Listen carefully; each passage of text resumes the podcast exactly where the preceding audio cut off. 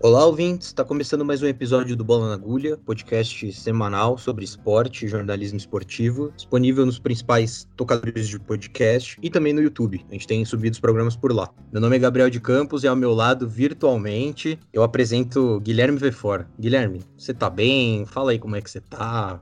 Olha, Gabriel, se não fosse gastar o nosso tempo, eu responderia que eu tô bem oito vezes. É, mas hoje, antes de passar a palavra para o nosso rei da voz, eu queria te fazer uma pergunta que você nunca respondeu nesse programa. Gabriel, você está bem nessa sexta-feira? Eu falo aqui primeiro, Gabriel. Tô, eu tô bem, viu, Guilherme? Eu tô ótimo também, assim como você. É, me solidarizo com o Gabriel, que parece também não tá muito feliz hoje, mas a gente tem que seguir a vida, né, Gabriel? Então eu vou dar as redes sociais aqui, depois você responde o Guilherme. É arroba bola na agulha pra todo mundo que quiser acompanhar a gente nas redes sociais, além de ouvir o nosso programa lá no Facebook, no Twitter, no Instagram. Também chega lá no YouTube, os programas estão todos por lá na íntegra. Você pode ouvir além do Spotify. É, e respondendo ao Guilherme, eu tô triste, né? Hoje acabou morrendo a arte, né? Morreu o espetáculo. Cara, hoje é um dia que eu tô triste, assim, eu não preciso de mais nada. Se vocês quiserem mandar abraço aí, vocês mandam para quem vocês quiser também. Mas eu não vou mandar abraço para ninguém, não, e eu não quero mais perguntas se eu tô bem ou não. É bom, já que a tristeza acometeu o Gabriel, e nesse caso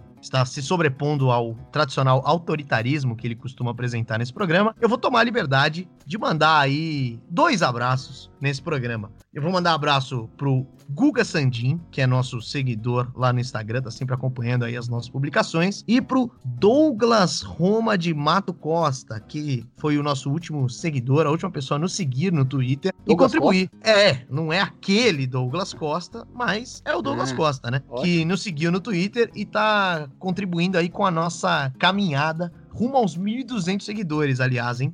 Muito bem. Mais um abraço pro Gabriel também, né? Pra fechar os três. Né? Acho que é válido hoje. É, exatamente. Acho que o Gabriel merece todos os abraços possíveis aí. Oito abraços eu vou dar nele hoje, virtualmente.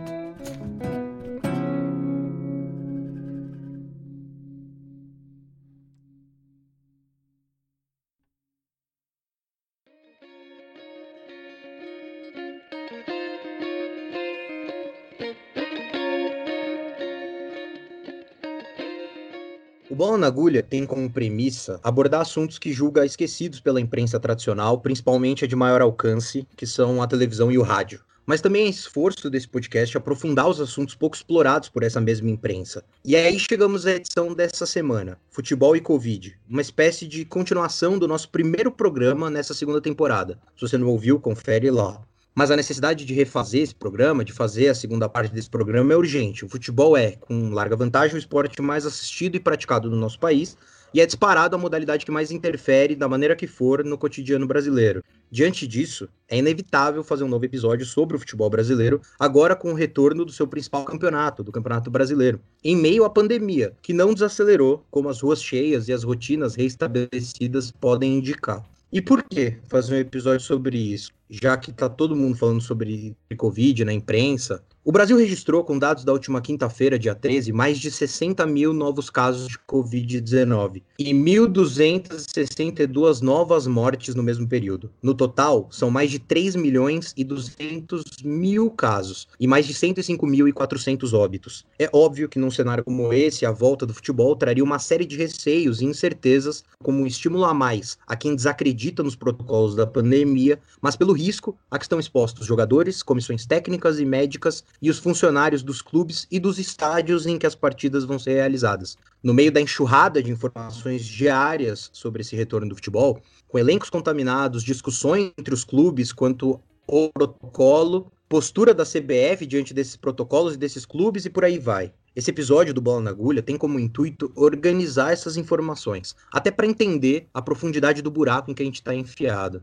E já que é para organizar as informações, é, é bom a gente fazer um resgate do começo. O futebol brasileiro ele foi interrompido pela pandemia no dia 20 de março. À época, estavam em andamento os campeonatos estaduais, a terceira fase da Copa do Brasil e a Libertadores, que já tinha duas rodadas jogadas na sua fase de grupos, além daquela fase de pré-Libertadores. O Campeonato Brasileiro Feminino também já tinha começado e teve a sua quinta rodada interrompida no dia 15 de março. Foram, no total, 90 dias sem futebol no país. E a volta foi gradativa num contexto de estaduais, cada federação organizou com seus clubes e junto ao poder público as datas que julgaram mais convenientes para voltar. Né? A pressão pelo começo, como a gente relatou em nossos programas, começou no Rio de Janeiro. o Vasco e o Flamengo, representados pelos seus presidentes, chegaram aí até o Palácio do Planalto para se reunir com Jair Bolsonaro para tratar sobre o retorno dos seus jogos. Foi a dupla que encabeçou também as reuniões com a Prefeitura do Rio sobre a volta dos jogos, inclusive a despeito das posições de Fluminense e Botafogo, que eram contra o retorno do futebol e chegaram a emitir comunicado assinado em conjunto sobre esse tema. A dupla, Fluminense e Botafogo, tentou inclusive adiar o campeonato através do STJD, o Superior Tribunal de Justiça Desportiva. É nesse contexto, inclusive, que começa o lobby do Flamengo e do presidente do Flamengo, Rodolfo Landim, pela assinatura da medida provisória que altera, entre outros pontos, a compra e venda dos direitos de transmissão dos jogos de futebol. O nosso sexto episódio é, explicou melhor como funciona a MP 984, é, juntamente com o Luiz Marcondes, né, que é presidente do, do Instituto Ibero-Americano de Direito Desportivo e que ajudou a gente a esmiuçar essa medida provisória que o Mengão tanto brigou para acontecer. Mas enfim, voltando. O Campeonato Carioca foi o primeiro a voltar no país no dia 18 de junho. Mas vários times já vinham treinando antes disso, tá? O Grêmio e o Inter lá em Porto Alegre foram os primeiros a voltar, ainda que não houvesse previsão para o retorno do Campeonato Gaúcho, nem do brasileiro na época. E aí, durante um mês, o Cariocão, que foi carinhosamente apelidado pela massa de fãs de esporte de Covidão 2020, foi o único campeonato estadual a voltar. Depois voltou o Cearense, no dia 15 de julho, e só no final de semana do dia 19 de julho, ou seja, um mês e um dia depois da volta do Carioca, os outros estaduais começaram a voltar. E a decisão quanto ao retorno desses estaduais, ela foi exclusiva das federações, tá? Assim como os protocolos adotados em cada um dos torneios. Bom, aí depois de toda essa bagunça que foi a conclusão dos estaduais, enfim, o Campeonato Brasileiro teve o seu início. E é dele que a gente vai falar mais aqui nesse programa. Ele começou não com todas as partidas, diga-se de passagem, tá? Porque em São Paulo e na Bahia, no último fim de semana, ainda estavam rolando as finais dos estaduais. Então os jogos entre Corinthians e Atlético Goianiense, Palmeiras e Vasco e Bahia e Botafogo foram adiados. Né? Corinthians, Palmeiras e Bahia envolvidos nas finais dos campeonatos estaduais. Mesmo assim, rolou o início, a primeira rodada do Brasileirão. E aí é importante a gente explicar primeiro o protocolo da CBF para que se desse o pontapé inicial na competição nacional foi desenvolvido um documento de 60 páginas. Ele tem o nome de Diretriz Técnica Operacional de Retorno das Competições da CBF. Então, assim, ele é, de certa forma, bastante detalhado a respeito de todos os procedimentos que envolvem a disputa de uma partida de futebol. Mas ele tem alguns problemas, né? Mas explicando um pouco antes, o que, que esse protocolo ele faz? Ele regulamenta o acesso ao campo, quantos profissionais podem estar nas zonas do jogo, dentro do campo ou nas redondezas dos estádios, Quantas pessoas da CBF, da equipe de arbitragem, das delegações, da imprensa, quantas pessoas vão poder estar presentes no evento? Então ele é especificado para todas essas camadas. E os números dessas pessoas variam de acordo com a competição. A CBF inclusive sugere quantas pessoas ela acha que seria o ideal, por exemplo, da imprensa para participar de um jogo específico. Para que fosse mais fácil de controlar, os torneios organizados pela CBF foram divididos em três grupos. Então a gente tem o grupo A com o Brasileirão masculino e com a Copa do Brasil masculina. O grupo B tem a Série B, a Série C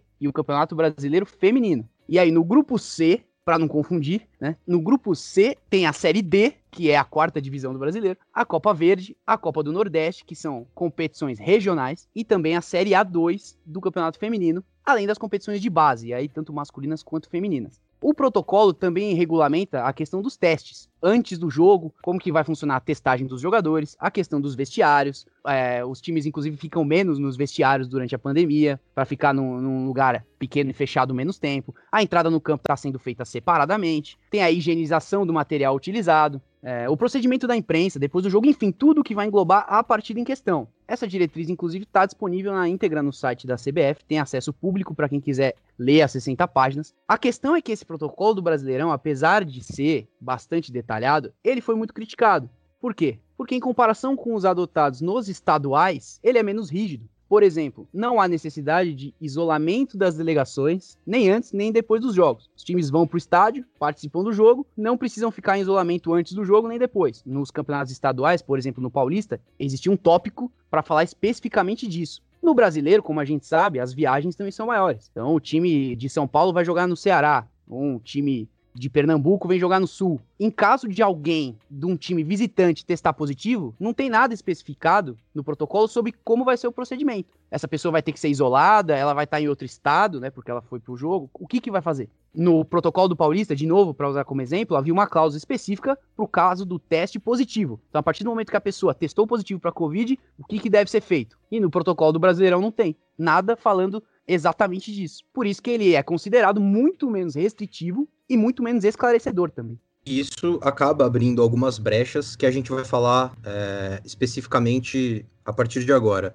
O Álvaro citou o começo do Brasileirão, é, e só para situar as pessoas que estão ouvindo, todo o calendário do futebol brasileiro, óbvio, foi transportado mais para frente, foi jogado mais para frente, para que se pudesse contemplar todas as competições. E aí até surge, isso pode ser passível de críticas, né? Porque Uh, muitos países conseguiram até adiar, cancelar campeonatos, adiar não, cancelar campeonatos que estavam em andamento, e o Brasil se, meter, se meteu a fazer um campeonato nacional que dura vários meses, do zero a partir da pandemia, quer dizer, não tinha necessidade nenhuma. Agora vai ter que lidar com esse problema. Mas enfim, o Álvaro falou do Brasileirão que começou. Os campeonatos nacionais das séries A, B e C, das três primeiras divisões do futebol masculino, começaram no mesmo fim de semana, dia 7 e 8 de agosto. A Série A começou no dia 8 e está prevista para terminar no dia 24 de fevereiro de 2021. Ou seja, o calendário do futebol brasileiro desse ano, ele termina só no ano que vem. A Série B começou dia 7 de agosto, um dia antes da primeira divisão, e vai até dia 30 de janeiro do ano que vem.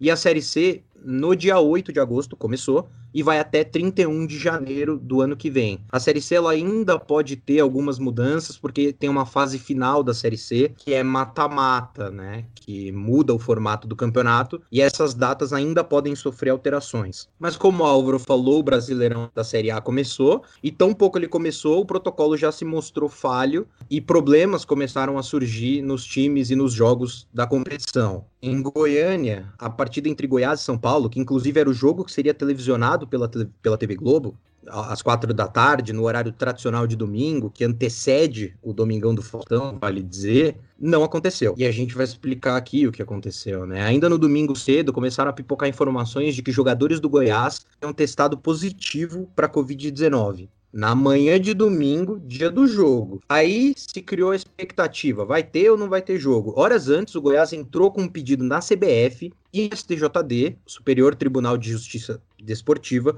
para que o jogo fosse remarcado. Eram 10 os jogadores do elenco que testaram positivo, sendo que 8 possivelmente titulares. Um time tem 11, possivelmente 8 de, dos titulares estariam com Covid-19. Só que a decisão mesmo do que aconteceria com o jogo só chegou minutos antes do horário de início da partida. O São Paulo, inclusive, adversário do Goiás, estava já dentro de campo. Os jogadores estavam aquecendo, crentes que seriam que o jogo aconteceria. Os árbitros também estavam em campo. E só ali, nessa situação, é que tanto o time do São Paulo quanto a equipe de arbitragem foi avisada de que o jogo não aconteceria por conta da, da infecção generalizada de boa parte do time do Goiás. O STJD acatou o pedido praticamente no horário da partida, enquanto a CBF nem se manifestou.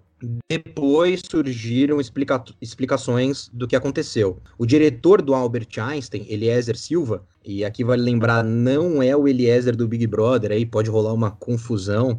É, o diretor do Albert Einstein, Eliezer Silva, hospital que a CBF firmou parceria para os exames nos times, disse que houve uma falha na coleta do material. A gente falou sobre essa parceria do, da CBF com o Albert Einstein, que o Albert Einstein encamparia, encabeça, encabeçaria os exames feitos nas delegações lá no nosso Instagram.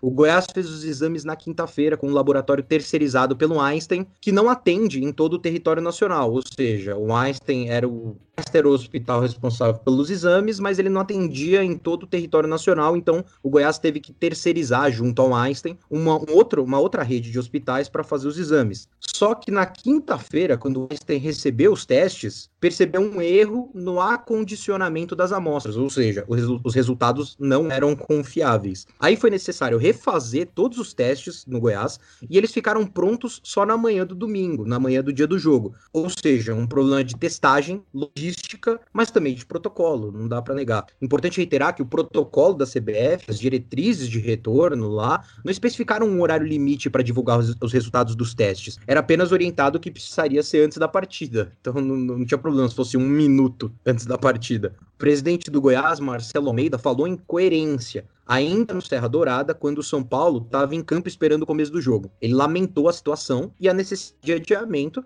mas evitou apontar o dedo aqui ou ali para achar culpados Fato é que o time estava completamente desfalcado. O próprio São Paulo, nas redes sociais, se manifestou de acordo com a decisão, mesmo tendo sido avisado em cima da hora. O Raí, ex-jogador e ídolo do São Paulo, diretor de futebol do clube, também afirmou estar de acordo. Apesar de que o presidente do Goiás afirmou que o São Paulo foi um tanto quanto frio. Jogaria a partida se assim fosse decidido por STJD e CBF. O Goiás teria hipoteticamente, que entrar em campo com um time sub-23, sem goleiro titular e por aí vai. E o São Paulo iria completo, com o seu grande elenco recheado de estrelas. Ainda teve o Daniel Alves, uma dessas estrelas, que fez um desabafo no Instagram após o ocorrido, indignado com a situação que eles tiveram que passar, acabou não citando nomes nem nada. Mesmo assim, o Rafael Moura, cuja alcunha ninguém esquece, He-Man do Goiás, rebateu defendendo que da parte do Goiás tudo estava feito. Só que, como a gente já disse, o protocolo ele tem tantas falhas, a postura da CBF tem tanta falha, que abre brecha para os jogadores ficarem debatendo nas redes sociais particulares deles. E pior, a imprensa dá uma puta vazão para essas discussões e fala: olha, Daniel Alves xingou o Goiás, hein? E o Rafael Moura replicou. Que realmente é, é isso que anima o nosso dia a dia. Não, e eu tô gostando que o nosso programa de hoje tá aparecendo fofocalizando, né? He-Man, é, Eliezer do BBB, enfim, grandes figuras aí. Mas falando Cê do tem- Eliezer... Mas você tá, você tá tecendo alguma crítica ao fofoca- fofocalizando? Não, de maneira nenhuma. Eu acho que o nosso programa, inclusive, ele sobe de nível. Aliás, só queria lembrar que o Eliezer do BBB vai ser pai em breve aí, tá muito feliz com isso, Ah. inclusive. É, mas falando do Eliezer, que aí, não é. Informação. É, breaking news. Mas, bom, falando do Eliezer, que não é o do BBB, é o do Albert Einstein, é, na mesma entrevista que ele deu ao placar falando sobre o jogo do Goiás, ele falou que do jeito que estava a situação e, e a parceria da CBF com Einstein, era impraticável, em termos de logística e de tempo, o hospital se responsabilizar e garantir que toda a testagem do Campeonato Brasileiro seria feita a tempo. Não à toa, após esse imbróglio, se é poderemos dizer assim, né? Na verdade, foi uma grande confusão, uma balbúrdia. A CBF decidiu alterar o protocolo, já no dia seguinte ao jogo do Goiás e São Paulo, na última segunda-feira, 10 de agosto. Ou seja, o protocolo inicial que a CBF estabeleceu, ele durou o tempo recorde de uma rodada. Mas, vamos lá, né? Ele foi alterado e as mudanças, em primeiro lugar, a primeira mudança foi que todos os jogadores inscritos no Brasileirão terão que ser testados a cada rodada com 72 horas de antecedência a cada partida. Inclusive os jogadores que não serão relacion- relacionados para os jogos. Outra mudança é que os resultados deverão ser enviados à CBF até 24 horas antes da partida pelo clube mandante e até 12 horas antes da viagem pelo clube visitante. Além disso, a entidade também deixou a cargo dos clubes a opção de fazer os testes no Hospital Albert Einstein ou em laboratórios locais, justamente para tentar diminuir esse problema de logística que a gente já apontou, né? E a CBF vai continuar custeando os testes, é, sejam eles no Einstein, sejam eles em outro laboratório.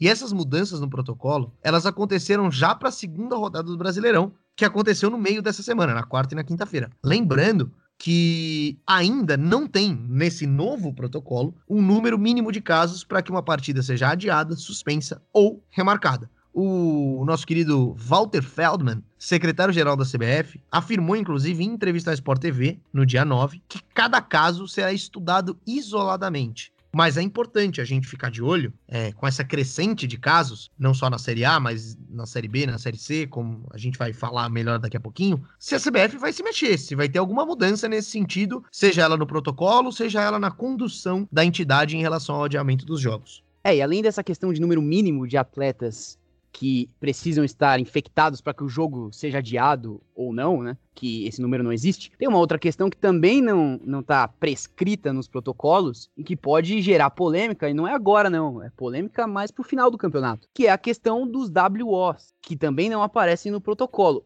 Como o Gabriel já falou da data do campeonato, ele começou tarde e ele vai acabar tarde. Vai ser lá em fevereiro do ano que vem. Então, é inviável ficar adiando todos os jogos que tiverem problemas com Covid. A gente não sabe quantos ainda terão esse tipo de problema que teve, por exemplo, Goiás e São Paulo. O que a gente sabe é que não tem condição de finalizar o campeonato se for ficar adiando esses jogos, não tem mais data. Tá tudo inchado de data o calendário. Então é preciso pensar na questão do WO, que para quem não sabe, o, o WO é a atribuição da vitória a um time quando o seu adversário está impossibilitado de jogar por qualquer. Inclusive no futebol você pode jogar com sete jogadores no mínimo.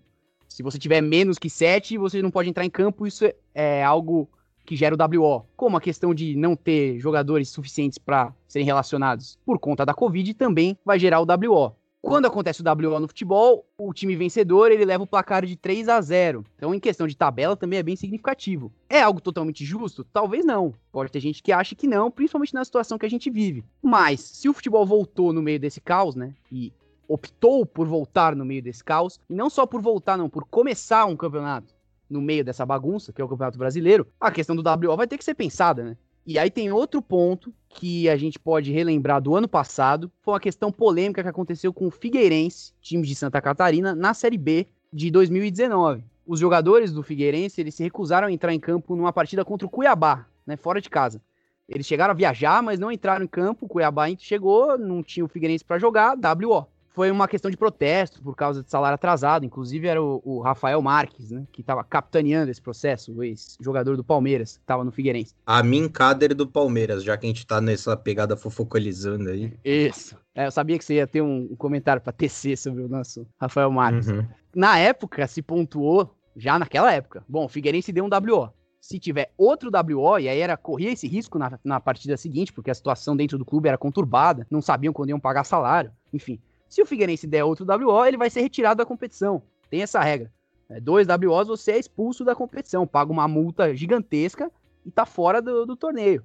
Então vamos pensar no cenário que a gente está da pandemia. É totalmente possível que um time enfrente uma sequência de dois jogos em que tenha muita gente infectada por Covid, porque os caras treinam juntos, os caras estão na concentração juntos, eventualmente. Então, pode ser que tenha uma, uma infecção generalizada e durante dois jogos você não tenha time para apresentar. Pode acontecer. Você pode recorrer a outros, outras coisas, o time sub-23, enfim, mas pode acontecer. E nesse caso, se um time tiver que passar por essa situação que é totalmente possível, o que, que vai fazer? Vai tirar o time do campeonato? Então é necessário pensar em alterar também essa questão do WO no protocolo pensando justamente nas particularidades do contexto que a gente vive. Bom, mas além dessa questão do, do WO, e depois de toda essa confusão que o Gui também já falou, é, não acabou por aí não. Teve mais caso polêmico agora, nessa semana, depois do jogo do Goiás, do São Paulo, depois da mudança de protocolo, um novo capítulo né, dessa nova novela do futebol brasileiro. Na noite de terça, agora, o Walter Feldman, que a gente já citou aqui, ele deu uma informação no ar, ao vivo, no programa Expediente Futebol da Fox Sports,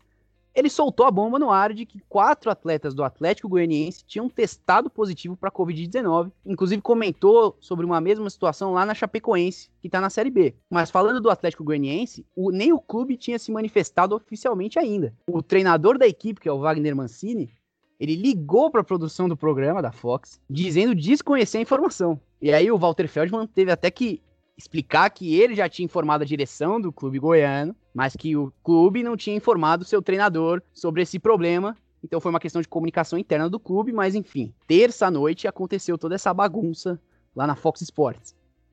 Bom, com a situação esclarecida, o Atlético Goianiense então entrou com um pedido para poder utilizar esses jogadores contaminados no duelo contra o Flamengo. Inclusive, jogo que o Atlético Goianiense passou o carro no nosso grande Flamengo, que é um time amado por todos os brasileiros. Era o primeiro jogo dos goianos na competição, importante lembrar. A primeira partida tinha sido adiada contra o Corinthians no final de semana passado, pelo que o Álvaro falou. As finais dos estaduais aqui em São Paulo ainda estavam rolando. E a CBF concordou que o Atlético utilizasse os quatro jogadores que testaram positivo. A justificativa para a decisão foi de que os atletas estavam em reta final de contaminação. E aí, isso a gente vai explicar exatamente. Trata-se de uma nova diretriz baseada em um estudo extenso do Serviço de Saúde dos Estados Unidos e já reconhecido pela Organização Mundial de Saúde. Nela, os especialistas afirmam que uma pessoa com PCR positivo para Covid-19, em teste realizado há mais de 10 dias e assintomático durante esse período, não está transmitindo o vírus, mesmo que um PCR mais recente aponte positivo. PCR, para esclarecer, é o exame que detecta a quantidade de de proteína C reativa no organismo. É o exame para saber se há a presença do vírus SARS-CoV-2 essa diretriz foi incluída no protocolo médico da CBF no dia do jogo. O chefe médico da CBF, Jorge Pagura, foi enfático a defender a decisão, dizendo que não foi uma manobra e sim uma decisão baseada em um estudo sério, como a gente espera da CBF. Abre aspas.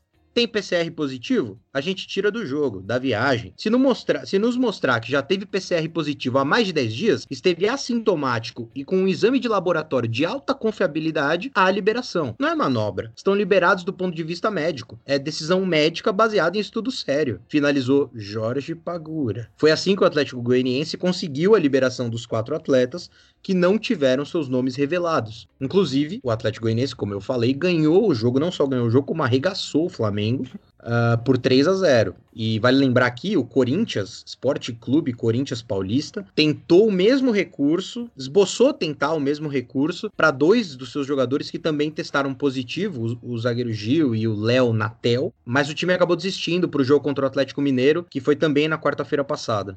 É, e agora que o caso do Atlético Goianiense é, já foi esmiuçado, é importante dar um panorama de como tá, ou melhor, de como estão os campeonatos nacionais nesse início. Até agora, o Campeonato Brasileiro, nas suas séries A, B e C, já registrou pelo menos 55 casos de Covid-19 entre atletas. Isso em apenas seis dias de disputa. Os casos que se tornaram públicos foram nos seguintes clubes: 10 no Goiás, 6 no Atlético Goianiense, 2 no Corinthians, 1 no Vasco. Isso na Série A. Aí na Série B foram 20 no CSA e 3 no Juventude. E na Série C foram 12 no Imperatriz do Maranhão e 1 no Brusque de Santa Catarina.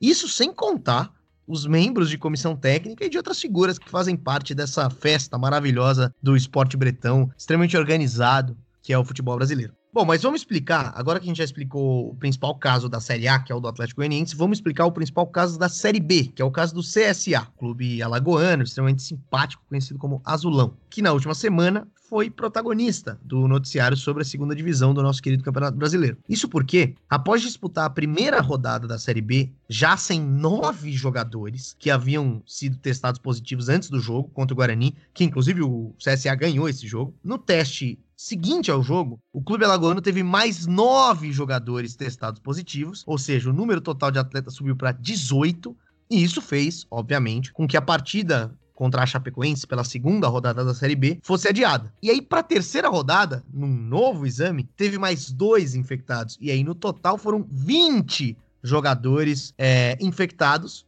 e mais um adiamento de jogo.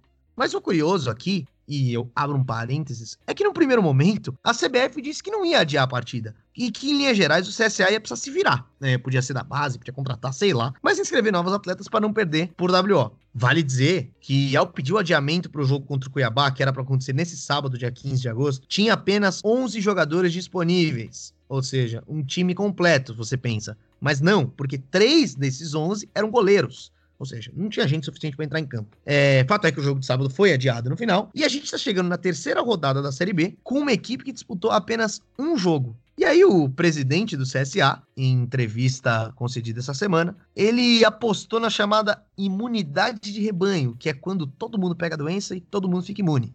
Mas a frase dele foi, abre aspas, eu não torço para ninguém pegar a doença, mas já que teve esse surto, melhor se todo mundo já pegasse e ficasse imune logo. Enfim, essa é a maneira com a qual o presidente do CSA lidou com o caso. Ah, essa frase é, um, é sensacional, né? A frase do nosso amigo presidente aí. Eu fico pensando se ele conduzisse uma nação da mesma forma que ele quer conduzir o CSA, onde que a gente já tá. Mas aí falando do Juventude, o CSA, né? o CSA é uma nação. Ah, claro que é, é verdade. É, e talvez e talvez se a nação fosse fosse conduzida pelo glorioso Rafael Tenório, presidente do CSA, talvez a gente estivesse no mesmo lugar que a gente está hoje, né? Mas é, é com todo respeito à torcida do CSA. Não, mas, pô, você tava falando de WO, você citou o WO aí de novo, né? E a gente falou só da questão da Série A, mas tem que pensar na Série B, como você bem explicou o caso do CSA, e na Série C também, que são mundos, né? São contextos muito diferentes no sentido de visibilidade, cara. Se na Série A já acontecem umas atrocidades, imagina o que vai acontecer na Série B, na Série C. Então, espere que pode rolar aí muito tapetão daqui para frente com essa questão de WO, de jogo que não teve, jogo que vai ser adiado e não vai acontecer nunca. E o caso mais recente para a gente falar aqui é o do Juventude. Enquanto a gente estava fechando o roteiro desse belíssimo programa, hoje, dia 14 de agosto, sexta-feira, surgiu a notícia, né, quente, de que o Juventude era o, time que tinha apresentado jogadores infectados, né? O último a apresentar essa notícia. São três no total do elenco, além do técnico, o Pintado. Todos eles estão com coronavírus. Só que o clube não pediu o adiamento da partida contra o Paraná, que é válida pela terceira rodada da Série B, então o jogo vai rolar sim na noite desta sexta-feira. Você que está ouvindo o programa aí, você pode dar um Google para descobrir quanto foi essa belíssima peleja. Que inclusive noticiou-se que um terceiro goleiro do Juventude teve que viajar às pressas para o Paraná para poder compor o elenco do Juventude. Ainda bem que a Vila Capanema, em Curitiba, estádio do Paraná, não é tão longe assim do Alfredo Jaconi em Caxias do Sul. Né? Acho que vai dar tempo dele pegar esse voo aí e dar um jeito. E para concluir essa, esse panorama que a gente deu das divisões, a gente vai até a Série C, onde também tiveram casos. Foi o Imperatriz do Maranhão, a partida do, desse time contra o 13 da Paraíba, pela primeira rodada da Série C, ela foi adiada após 12 pessoas, sendo 9 jogadores, testarem positivo. E o episódio acabou culminando também no pedido de demissão do técnico Paulinho Kobayashi, que não tinha nem estreado ainda, já estava incomodado com a situação financeira do clube, e aí ele pediu as contas de vez, né? Ocorre que em novos testes constatou-se que mais três jogadores foram infectados e mais um jogo do Imperatriz, dessa vez contra o Jacuipense, também foi adiado. Então isso quer dizer que o time do Maranhão ainda não estreou no campeonato por conta desses adiamentos. E aí eu te pergunto, vai colocar esses jogos aonde vai jogar? E também teve uma, uma notícia triste, é, que foi um caso que aconteceu no Brusque, de Santa Catarina, que o, o médico André Karnikovski, ele faleceu por complicações da Covid-19. Então, é aí que a gente percebe também que não são só os atletas que podem se prejudicar com isso. Tem muita gente envolvida num jogo de futebol, em um só jogo de futebol. Então, o, médico do Brusque estava internado desde o mês passado. Aparentemente, ele não tinha tanta convivência com o elenco, com a comissão técnica. Então a gente não pode também é, é, garantir que ele contraiu a doença diretamente desse processo da volta do futebol. A questão é que é um funcionário do clube, então é óbvio que esse, esse tipo de situação tem que ligar um alerta ainda mais forte sobre as preocupações. Né? Não só as preocupações, como a forma como o coronavírus pode afetar diretamente um time que disputa a Série A, mas também os times que disputam a Série B, a Série C, a Série D, Campeonato Feminino, Campeonato A2 do Feminino, as divisões de base também podem ser afetadas. Qualquer um está exposto. Bom, e nesse programa a gente deu alguns exemplos do que, que, provavelmente vai acontecer com mais frequência ao longo dessa temporada do Campeonato Brasileiro. Por mais rígido que sejam os protocolos, e a gente já viu que nem isso eles são, é inevitável que a gente tenha casos de contaminação, é inevitável que a gente tenha times desfalcados pela Covid, é inevitável que a gente tenha, com men muito menos holofote, funcionários da imprensa e dos estádios e dos clubes contaminados pela Covid-19. Dá para perceber, por esses exemplos que a gente deu aqui, pela forma como a CBF lida com a pandemia, que o futebol realmente replica a vida, né? Porque se o país que a gente tá lida com a pandemia nesse acerto e erro, testando, o que não dá certo a gente muda, o que dá certo continua e vai vendo onde dá, dá para perceber que no futebol é a mesma coisa, porque a CBF solta um protocolo, aí dá merda, ela arruma o protocolo e vamos indo até dar a próxima merda. Outra coisa que a gente citou ao longo do programa, não saber o que se fazer em caso de contaminados nos times. Cada caso vai ser analisado individualmente e isso naturalmente pode causar incoerências, imprecisões no protocolo da CBF, que pode priorizar determinados times e acabar prejudicando outros, porque justamente o protocolo não é exato, ele não tem uma determinação clara e isso vai abrir brechas para mais confusão. E lembrando, o futebol feminino, os principais campeonatos do futebol feminino voltam em agosto, no final de agosto, melhor dizendo.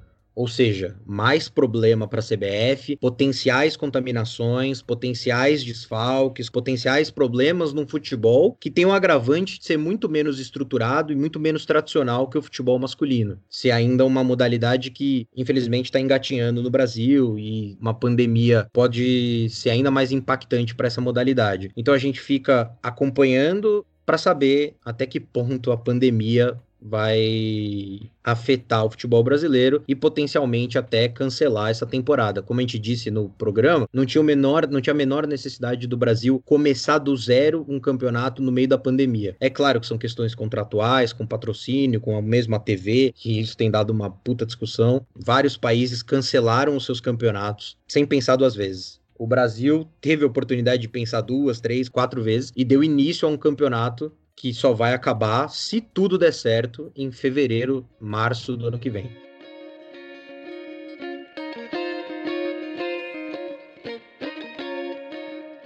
Bom, e agora a gente chega naquela hora gostosa, aquela hora saborosa do programa, em que a gente fala sobre o que bombou nas redes nessa semana, né?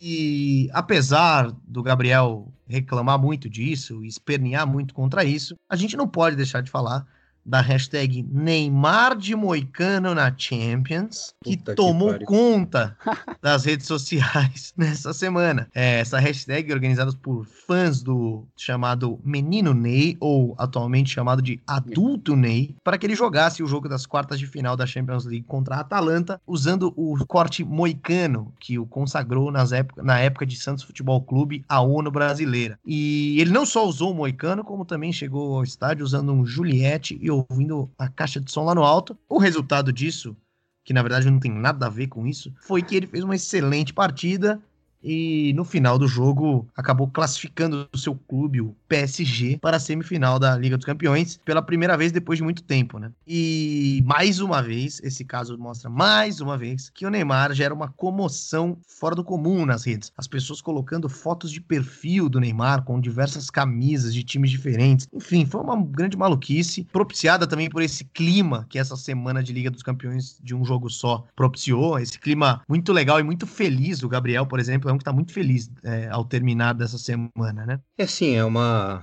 é uma alegria muito contagiante, a começar por mim.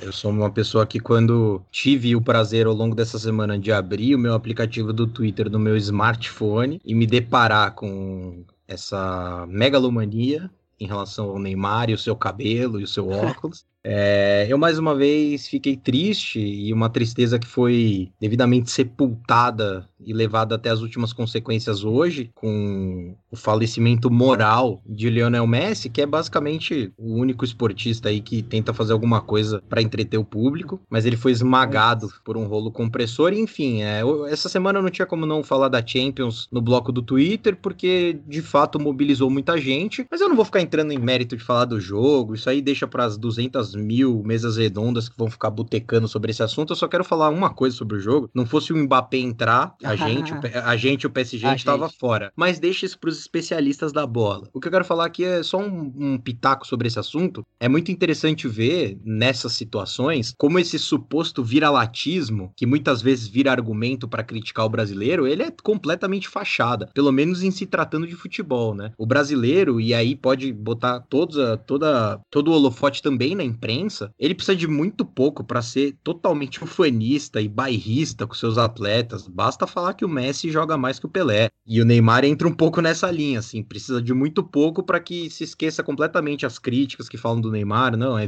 vira-lata de europeu e de repente ele vira, não, melhor atuação nos últimos 70 anos de futebol. Não, o cara é um gênio, já o cara chegou nessa temporada para tomar o posto do Messi, do Cristiano Ronaldo. Quer dizer, já vira a carta vira totalmente, né? Da subvalorização tremenda que o cara passa, ele passa a ser um gênio e, e é brasileiro e é a essência do futebol brasileiro e essas bobagens aí que falam a torta e a direita. Então eu só queria pontuar essa hipocrisia de boa parte dos brasileiros, em especial da imprensa, de precisar muito pouco para deixar florescer esse ufanismo exageradíssimo que a gente tem com o futebol e sair cuspindo na cara de todo mundo que a gente é bom pra cacete nesse negócio. E é por isso que, infelizmente, eu teria que torcer pro Bayern passar um caminhão em cima do Manchester City, daquele sujeito Pepe Guardiola, e passar um caminhão em cima desse outro time aí, Paris Saint-Germain. Um abraço.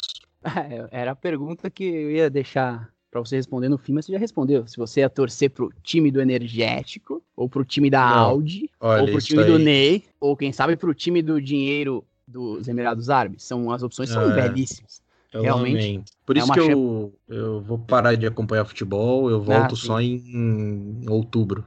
Então é isso. É, inclusive, vamos parar de falar de futebol um pouco, né? Porque ninguém aguenta Obrigado. mais na sua obrigado, timeline, né, obrigado. né? Ver, exatamente. Então vamos falar de um, um outro esporte para terminar, que tá se movimentando bem, cara. Tem muita notícia sobre, inclusive nas redes sociais, e aí é claro que é um nicho um pouco menor, mas as notícias elas crescem e chegam até os noticiários, que é o tênis. Né? O tênis, para quem não sabe, o circuito profissional do tênis ainda não voltou, mas está prestes a voltar. Teoricamente já deveria ter começado, mas tiveram competições que foram canceladas. Enfim, no dia 20 dá início o torneio de Cincinnati, nos Estados Unidos, que não vai ser em Cincinnati, vai ser em Nova York, porque eles fizeram que nem na NBA. Para quem gosta de NBA, tá rolando aquela bolha na Disney, com os jogos acontecendo todos nesse mesmo lugar. Esse torneio de Cincinnati vai acontecer em Nova York, porque na semana seguinte também tem outro torneio em Nova York, aí o US Open, que é um dos principais torneios do mundo. E quais são as notícias bombásticas? Primeiro, Rafael Nadal, tenista espanhol, né, que eu, gosto bastante dele. Ele já anunciou que ele não vai jogar em nenhum dos dois torneios. Não vai jogar. Eu também gosto bastante dele. Eu, aí... sei, eu sei que você gosta, você não vai poder vê-lo nas próximas duas semanas em quadra. O atual campeão não vai jogar. Tem um outro tenista, que aí esse aí eu acho meio mala, que é o Novak Djokovic. Né, que foi apelidado, inclusive, há alguns meses de Novak Djokovic, porque ele fez uma festinha aí, que a gente falou disso no Twitter, a gente fala mais em breve. Fez uma festinha, pegou Covid, já se recuperou e vai jogar os dois torneios em Nova York, diferentemente do Nadal. Então, isso vai acontecer, o campeão não vai estar presente, e no feminino, não só a campeã não estará presente, como a atual número um do mundo também não vai estar presente. A campeã é a Bianca Andreescu, uma canadense, e a Ashley Bart, que é a atual número um do mundo, australiana, também não vai para o torneio. Ou seja, um, tor um, torneio totalmente esvaziado, vamos dizer assim, que vai rolar e é o, um dos quatro principais do mundo do tênis. O que, que isso significa? É difícil mensurar. Significa que o Djokovic vai ganhar mais um grande slam. É, seria, seria bem chato eu acho. Mas, claro, o Federer também não vai. Inclusive, tem essa, essa estatística, né? Um grande slam sem Roger, Federer e Rafael Nadal não acontece há mais de 15 anos. E vai acontecer agora. Mas, enfim, eu já dei esse pitaco aí sobre tênis, porque a gente pretende falar um pouquinho disso, quem sabe, aí nas próximas semanas, né, Gabriel? É, olha o spoiler aí, hein?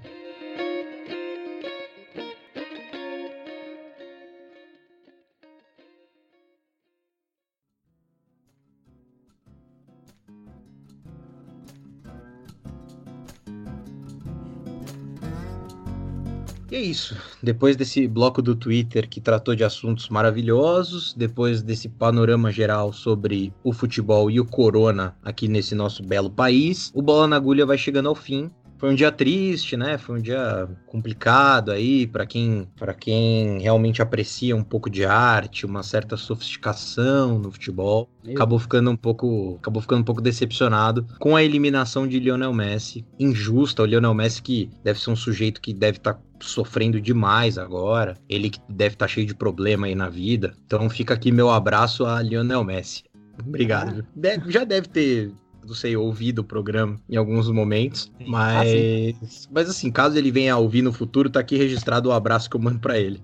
É, quando o Gabriel começou a falar que o dia é triste para os amantes da arte, achei que ele estivesse falando do vaso do Romero Brito que, a, que a, aquela senhora jogou no chão essa semana aí, que é realmente aquilo é arte refinada. Aquele vaso é uma beleza. Eu queria ter um na minha casa. É, mas o Gabriel ele nem passou a bola, vocês perceberam que ele tá meio triste mesmo. Pois é. é. A gente está encerrando o nosso programa, mas antes de encerrar, eu passo a bola, obviamente, para o nosso rei da voz, né? Para o nosso voz de veludo, que assim como eu não está triste, é, muito pelo contrário, estamos não, muito não, felizes. Não. É, não entendemos aí a, o, o, estado de espírito do nosso querido amigo e colega de trabalho, Gabriel. Então o nosso voz de veludo vai encerrar o programa, como sempre, de maneira muito bela. É, encerro com dois pontos a destacar. Primeiro, o Gabriel mandou um abraço no programa, para ninguém menos que Lionel Messi, né? Ele só manda abraço para essa galera, ele não se recusa a é. mandar abraço pros ouvintes. Primeiro eu mando ponto. abraço, eu mando abraço para quem precisa, Álvaro. Ah, é um abraço, é um abraço pro Messi para todos os ouvintes do Pelota em Lagucha, na, na cidade de Buenos Aires é, e região. O segundo ponto é que sim, Lionel Messi certamente escuta o nosso programa, porque lá no YouTube ele pode ativar a legenda em português se ele tiver com dificuldades. E claramente ele é um dos nossos ouvintes no YouTube. Você também pode ser um aí. Você que tá ouvindo no Spotify agora, vai lá no YouTube se inscreve no nosso canal. Bom, e só para lembrar você aí que queira seguir a gente nas redes sociais, arroba bola na agulha, um a só depois do N antes do G. Você vai encontrar todo tipo de informação, postagens que aquecem os próximos programas do Bola na Agulha, mas também postagens que repercutem as, a, a última edição, trechos do programa. É uma maravilha, você não vai se arrepender. Tanto no Twitter, Instagram, Facebook, a gente tá em todo todo canto. Eu agradeço a audiência, peço que vocês compartilhem comigo essa tristeza que me domina e que a semana que vem seja mais alegre para todos nós, sem exceção.